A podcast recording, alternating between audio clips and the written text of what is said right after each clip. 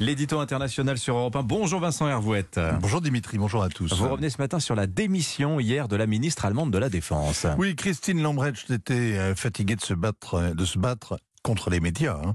Euh, c'est pas une désertion, c'est un soulagement. Les deux tiers des Allemands ne supportaient plus ces bourdes. En février, quand les Ukrainiens réclament des armes lourdes, elle propose de leur envoyer des casques lourds. Elle part en vacances avec son grand-fils dans un hélico militaire. Elle met des escarpins pour crapahuter au Mali. Et il y a 15 jours, ses vœux de Nouvel An sont l'apothéose de sa carrière. Dans la rue, au milieu des pétards et du feu d'artifice, elle se réjouit.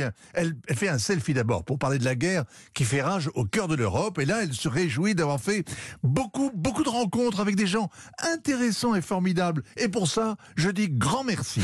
C'est Marie Chantal dans les tranchées. On se croirait sur un plateau de télé. Elle est ridicule et avec elle, c'est l'Allemagne qui semble incapable de se hisser à la hauteur de l'histoire. Alors elle a tenu un an, Christine Lambrecht. Hein. Oui, et dommage pour elle, c'est l'année où la guerre est revenue frapper à la porte. En Europe, ministre de la Défense est un job prestigieux, mais facile. Il y a peu de réformes à défendre au Parlement. Il faut juste batailler pour maintenir le budget. L'administration est docile. L'état-major dorlote le ministre. Être le représentant à l'export des industries de défense donne l'occasion de voyager dans des pays exotiques. Passer les troupes en revue en prenant un air sévère et compter les galons, eh bien, ça s'apprend et c'est pas épuisant. La tour des bivouacs, la balade en hélico, en blindé, en frégate, en sous-marin, etc. C'est le théâtre aux armées, surtout quand la ministre aime se mettre en scène du genre femme mais en treillis ou la variante en Rangers mais toujours femme.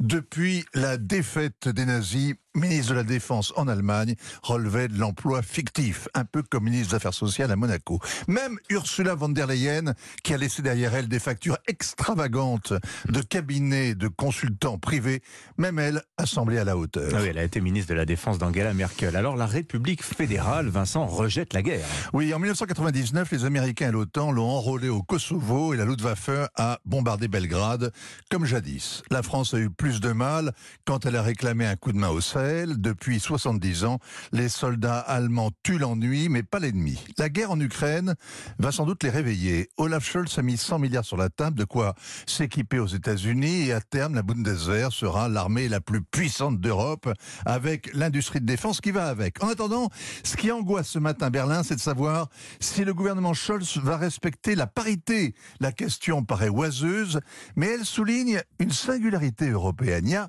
193 pays à l'ONU et euh, une femme ministre de la Défense au Nicaragua et une autre en Australie. Aucune en Asie, aucune en Afrique. Alors qu'en Europe, eh bien, c'était banal. Mais elles ont été évincées dans les pays scandinaves, les pays battent les Balkans, comme au Royaume-Uni ou en, Italie. Il en reste en Espagne, en Autriche, en Belgique, aux Pays-Bas, en Slovénie. Normal. L'Europe, c'est la paix. Tout le monde sait ça. Du moins, ça l'était. Ça paraît moins sûr. Merci beaucoup, Vincent Hervouette. 7h46 sur